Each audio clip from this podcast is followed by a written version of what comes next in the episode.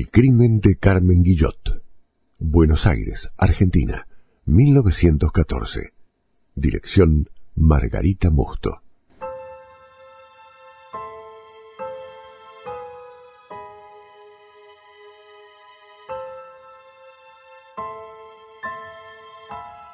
Me llamo Carmen Guillot. Nací en Uruguay. Cuando era niña mi familia se mudó a Argentina donde conocí a mi marido, Carlos Frank Livingstone. Tenemos cinco hijos. Él vivía cerca de mi casa en un chalet con una mujer francesa. Me miraba de lejos. Un día me mandó una carta de amor. Decía que estaba enamorado de mi extraña belleza. Yo tenía 15 años y él 35. Se decían muchas cosas sobre él por la vida que llevaba, por sus costumbres. Todos se oponían a nuestro amor. Yo vengo de una familia respetable, pero peleé como una leona. Un día me esperó en su coche y nos escapamos. Me llevó a un hotel. Mis ilusiones duraron apenas unas horas. ¡Carmen! ¡Carmen! Vení a ayudarme, estúpida, ¿no ves que llegué a casa? Vení para acá, ¿por qué mierda dejaste todo apagado? ¿Sabés que me gusta llegar a casa y que esté todo prendido, idiota? ¡Qué mujer inútil que sos, por Dios! ¿Dónde estás? ¿Dónde estás, Carmen? ¡Vení acá! ¿Qué pasa acá? ¿Qué hacen en mi casa?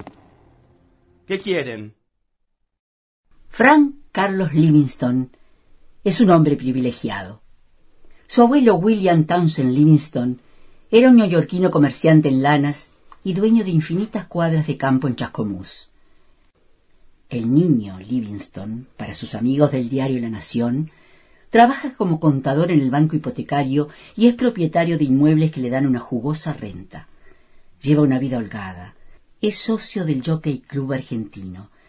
Tiene caballos de carrera y juega cuantiosas sumas con suerte desigual en el hipódromo de Palermo. Una vida libre de preocupaciones, salvo la de mantener a su familia con Carmen y a sus dos amantes, María Gregory, con la que lleva veintiséis años de amores, y Nicole, a la que quedó de ver mañana a la noche. Es medianoche del domingo 19 de julio de 1914. En el vestíbulo del apartamento de la calle Gallo 1680, Frank yace sin vida, cosido a puñaladas. Fueron más de cuarenta las propinadas a lo largo y ancho de su robusto cuerpo. Le arruinaron sus finas ropas, su cuello acartonado, sus zapatos importados y su enrulado bigote. Al lado del cadáver inseparable de su figura, cayó el bastón de caña de Malaca, ese bastón que se erige como símbolo de su distinción y que es tan temido por todos, pero especialmente por Carmen y por sus hijos. El niño nunca dudó en usarlo para ponerlos en vereda cuando no lo obedecían o cuando cometían alguna torpeza o simplemente cuando estaba de mal humor. El juez de instrucción encarga al comisario Samuel Ruffet la investigación del caso. Además de tratarse de un hombre inteligente y de buen olfato, el comisario había tenido ocasión de conocer personalmente al contador Livingston. Se habían encontrado en la comisaría en dos oportunidades cuando el niño fue a denunciar que había sido atacado por unos cobardes en la calle. Dijo que él los espantó y se jactó de su hazaña defensiva usando como arma su inseparable bastón de caña de malaca. Como los intentos de la policía en identificar a los ladrones reincidentes habían sido infructuosos, el niño se había enfrentado al comisario y llegó a amenazarlo con mover sus poderosas influencias en la sociedad para destituirlo. Ruffet lo consideraba un hombre desagradable. Son las dos de la mañana del lunes 20 de julio. El comisario, junto con el agente Barrera, Llegan a la puerta del edificio, donde los está esperando el portero muy agitado. Les contó que un poco después de medianoche se había despertado por unos gritos de mujeres y llantos de pibes. Cuando se despabiló, se dio cuenta que venían del departamento del señor Livingston. Reconoció las voces de la señora Carmen y la de Catalina, la uruguaya, la empleada doméstica. Dijo que al principio pensó en quedarse acostado y seguir durmiendo, porque en el edificio ya estaban acostumbrados a escuchar las cosas que pasaban en ese apartamento. Pero esta vez los gritos sonaban más desesperados, aterrorizados. Entonces él se levantó y fue a buscar a la gente que hacía la ronda por la manzana. Entre los dos forzaron una ventana. El portero había entrado solo, y lo primero que vio al entrar fue una alfombra de sangre, y luego distinguió en la oscuridad un cuerpo tirado. Asustado, había corrido hacia donde venían los gritos de las mujeres y se había encontrado con que la puerta del corredor que daba a los dormitorios estaba cerrada por fuera y la llave estaba puesta en la cerradura. El hombre estaba muy afligido y les contó además que cuando la pobre señora vio al marido asesinado, se desmayó. El comisario le agradeció el informe y junto a la gente Barrera procedieron a entrar al apartamento. ¿Qué es ese olor tan intenso? ¿Pescado? barrera esto. ¡Cuánta hazaña! Demasiadas puñaladas. Es raro en un robo. Señor, la billetera no está, pero le dejaron el reloj y la lapicera. Y son de oro, comisario. Mm. Está lleno de objetos de valor por acá. Porcelana, cubiertos de plata. Se dejaron los cuchillos. ¿Cómo no tienen rastros de sangre? ¿Y por qué lo limpiaron, Barrera? A ver, pero esto es... olor a pescado mezclado como con colonia inglesa. ¿Por qué habrán atado los cuchillos a esos palos tan largos? Y debían tenerle miedo. No querían acercarse. El niño era bravo, un hombre muy desagradable. ¿Voy a buscar a las mujeres? A las señoras, Barrera. A las señoras. Espere. ¿Qué son esas huellas de sangre que van hacia los cuartos? Parecen de un pie chiquito, ¿no? Vaya a buscarlas. Llévelas al comedor. Cuando se presentó frente al comisario, Carmen no paraba de temblar y sudaba copiosamente, pese a que el clima estaba muy frío y el apartamento estaba particularmente helado. A Ruffet le llamó la atención su fisonomía, muy delgada, con un rostro extraño, y los ojos, los ojos enormes, negros. Esa cara le resultaba familiar. De pronto recordó. Sí, la había visto en la comisaría. Unos meses antes esa mujer había hecho algo muy poco común. Había ido a denunciar a su marido porque dijo que le pegaba con un bastón. Que estaba lastimada. Quiso mostrar los moretones, pero los agentes se habían negado a verlos y no le habían tomado su declaración. La mandaron de vuelta para la casa. Mire si iban a hacerle caso a una desvergonzada que venía a quejarse del marido que la mantenía, a ella y a sus cinco hijos. Ahora, frente al comisario que la observaba con mucha atención, Carmen Guillot no paraba de temblar, respiraba con dificultad. Parecía que se iba a ahogar, y su empleada, Catalina, le agarraba las manos, la frotaba para calentarlas, la abrazaba, daba la impresión de que eran muy cercanas. La primera en hablar fue Catalina.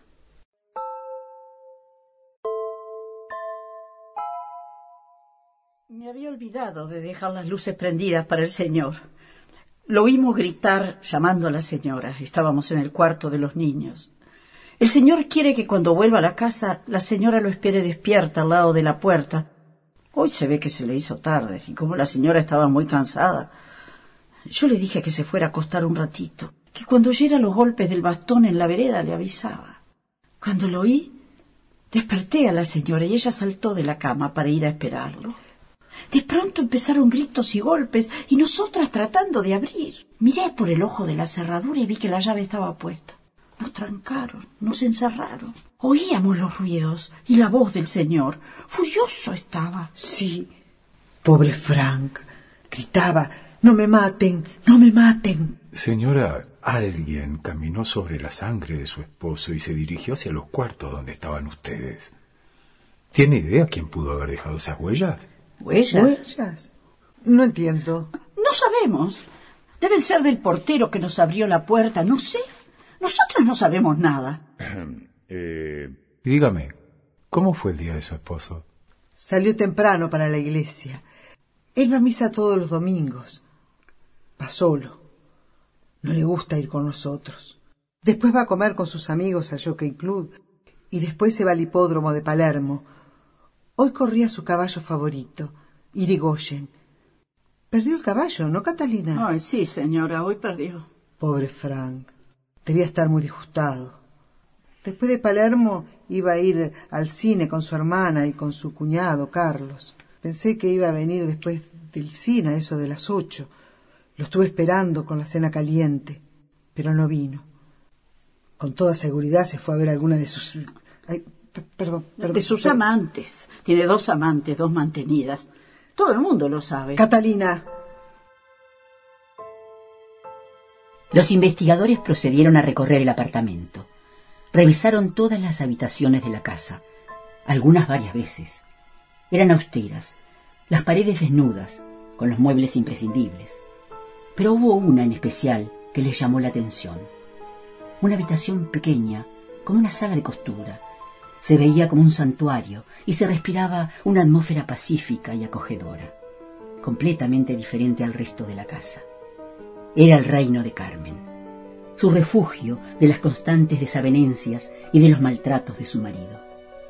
Había bastidores con bordados, siempre diferentes, pero con un único tema, pájaros volando entre nubes lejos de la tierra. El único lugar de la casa donde había libros, todos de poesía. Apoyada en el brazo de un sillón descansaba una hoja con un poema firmado por la propia Carmen. Estaba dedicado a un receptor desconocido. Lejos de ti que el corazón adora, no encuentro ya aventura ni placer.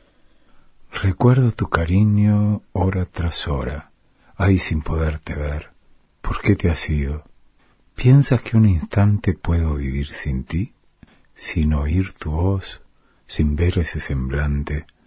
¿Piensas que habrá ventura para mí? Estas mujeres con la cabecita en las nubes. Acá en este libro hay una hoja escrita también, comisario. Mire lo que dice. Es una Biblia ese libro, Barrera. Deme la hoja. Caminaré en tu sangre. Caminaré en tu sangre. Algo olía mal en la calle Gallo. Y no eran solo los cuchillos. Un sábado de agosto, el comisario Ruffet salió de la comisaría pensando en darle una sorpresa a su esposa.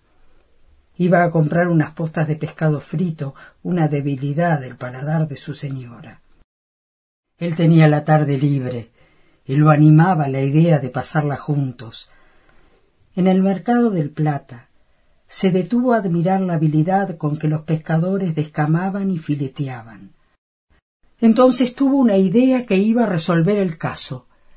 Se le ocurrió averiguar si alguno de esos puestos proveía de pescado a los Livingston. En 1914, los vendedores de pescado eran en su mayoría italianos, que habían llegado a hacer la América, vagaban por las calles de Buenos Aires, desocupados, hambrientos, dispuestos a cualquier faena que les consiguiera algo de dinero. La mayoría de la población carcelaria en Argentina era extranjera, sobre todo de origen italiano.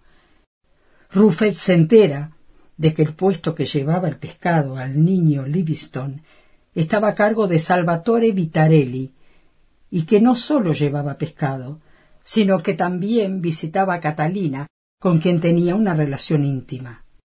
El comisario ataba cabos. Volvió a la comisaría y pidió a los agentes que estaban de guardia que enviaran citaciones a Vitarelli y a Catalina González para que se presentaran el lunes a primera hora. Otra vez su olfato le decía que estaba por resolver el caso. Y no sólo el asesinato de Livingston, sino también la identidad de sus atacantes en la calle. Recordó las amenazas del niño y los golpes del bastón sobre su escritorio y muy a pesar suyo.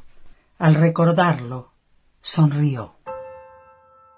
El lunes a primera hora Catalina y Salvatore se presentaron en la comisaría. Ruffet los interrogó durante horas. Catalina fue la primera en derrumbarse. usted ni imagina, comisario, las que pasamos en esa casa. Un calvario. Las palizas que le daba la señora por nada. Porque los niños lloraban, porque no le gustaba la comida. Cuando perdían las carreras venía furioso y se agarraba con ella, siempre con ese bastón. Era horrible. Un día ella tomó coraje y fue a denunciarlo a la comisaría de Belgrano, pero no la escucharon. Después quiso escaparse, irse a Córdoba. Ella tiene al padre allá. No la dejaba ver a la familia. Quería sacar a los niños, salvarlos de esa bestia. Pero la descubrió. Encontró la valija preparada con las poquitas cosas que iba a llevarse. Imagínese, comisario. Le pegó como nunca. Venía cuando quería. Llegaba de madrugada, a cualquier hora después de haber estado con alguna de esas dos. Pero a esas dos las tenía como reinas. Yo digo, si usted viera los apartamentos que tienen, la ropa, hasta la saca a pasear. A la Nicolesa la lleva hasta el cine. En casa teníamos que andar contando la plata. Les debemos a los proveedores. Lo que él le daba a la señora no alcanzaba ni para comprar la comida. Y él decía que si la plata no alcanzaba, que no comiéramos. Pero esas otras, hasta con lujo viven. Bueno, la verdad, no sé. Capaz que a ellas también les pegaba. Yo no sé, porque cuando algo no le gustaba, era un infierno esa casa, comisario. Hasta que una vez me quiso pegar a mí. La señora se puso adelante y se la ligó ella. Entonces le conté todo a Salvatore. También a él le debía plata. Y ahí le propuse a la señora. Y planeamos todo. La señora les iba a pagar dos mil pesos cuando recibiera la plata del marido. Salvatore arregló todo con sus paisanos. Pero él no lo mató, ¿eh? No estuvo el domingo en el apartamento. Los otros, los otros son Giovanni Lauro, Francesco Salvato y Rafael Próstamo.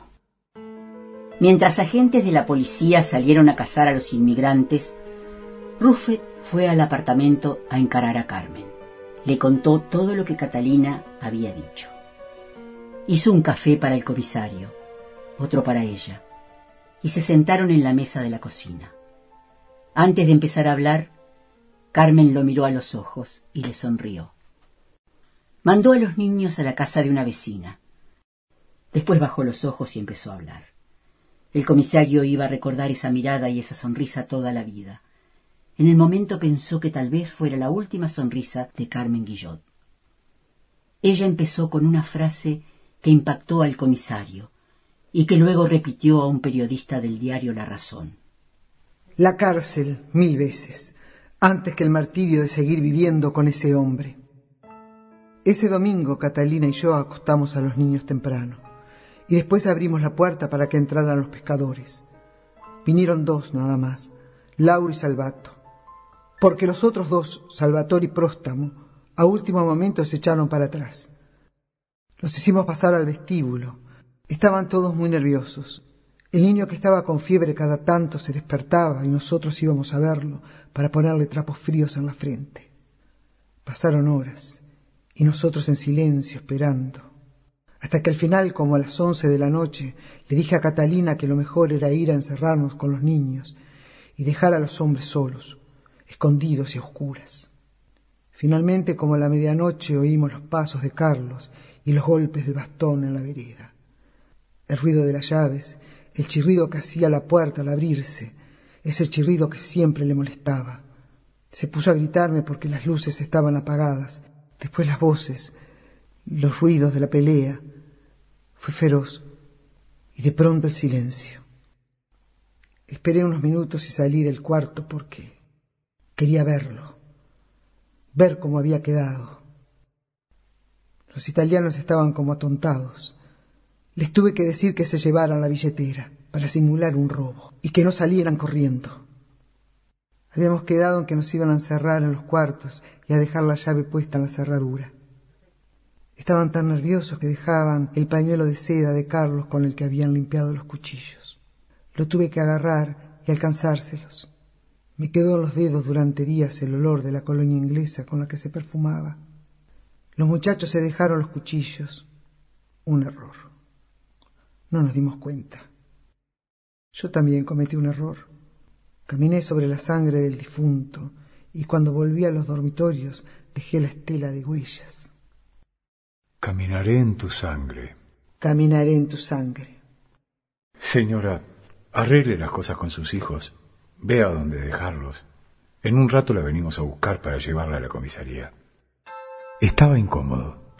Después de todo, Carmen Guillot había buscado desesperadamente la salida a esa situación. Hasta había tenido el coraje de ir a la comisaría a pedir ayuda. ¿Pero qué deberíamos haber hecho? Porque esta mujer y sus hijos estaban viviendo en un infierno.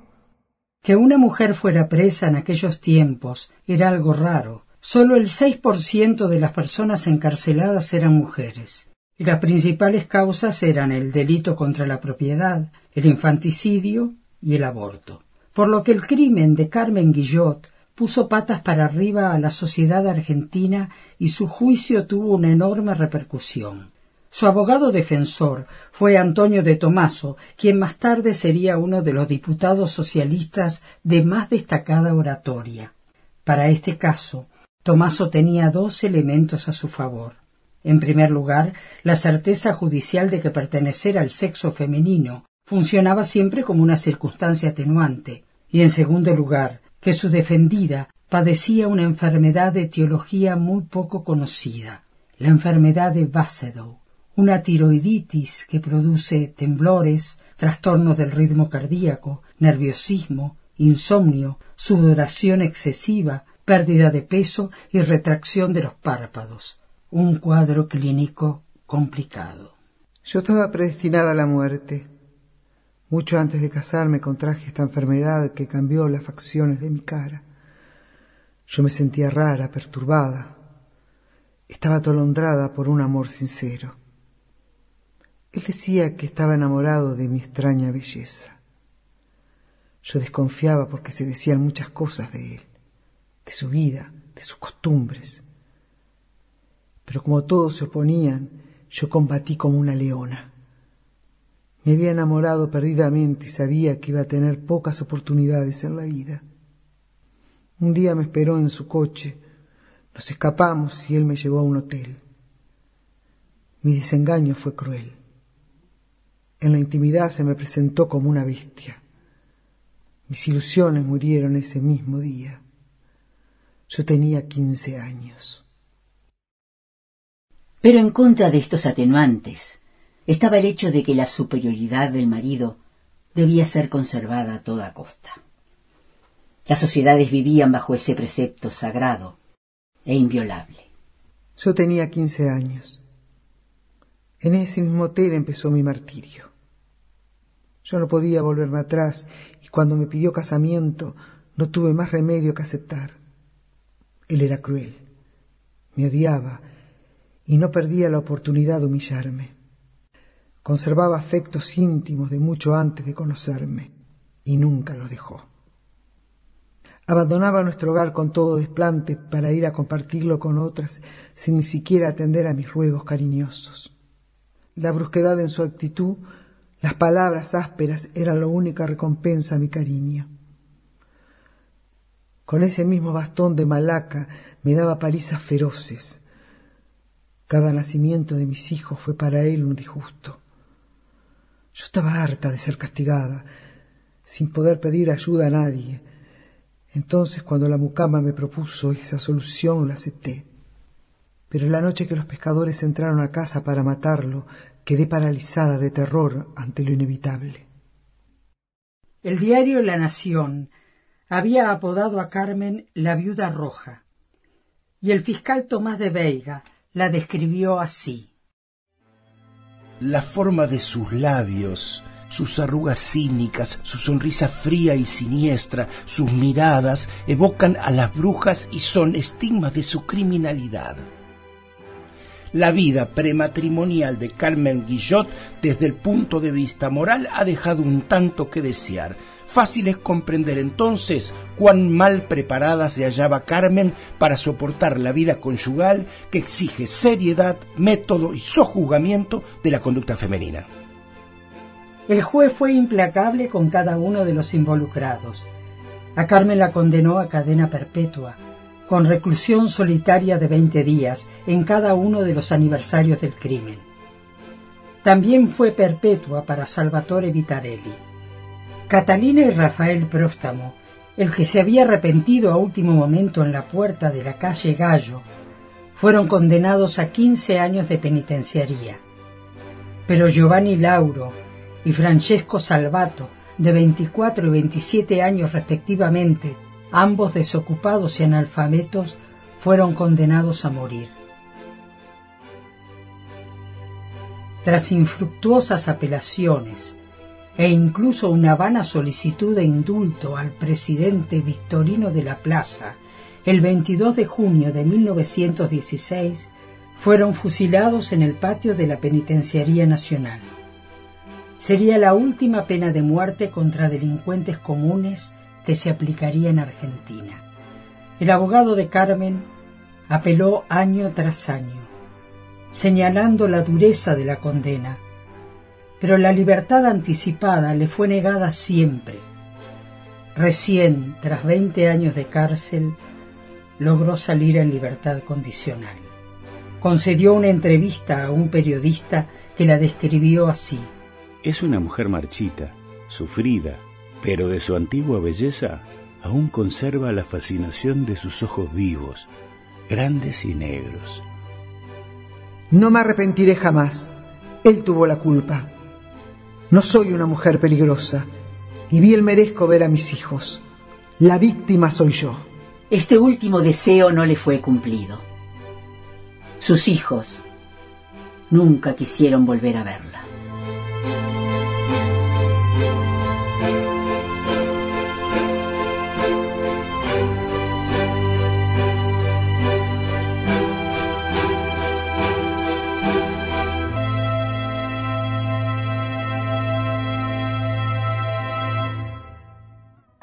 Investigación y creación de relatos, Hugo Fontana.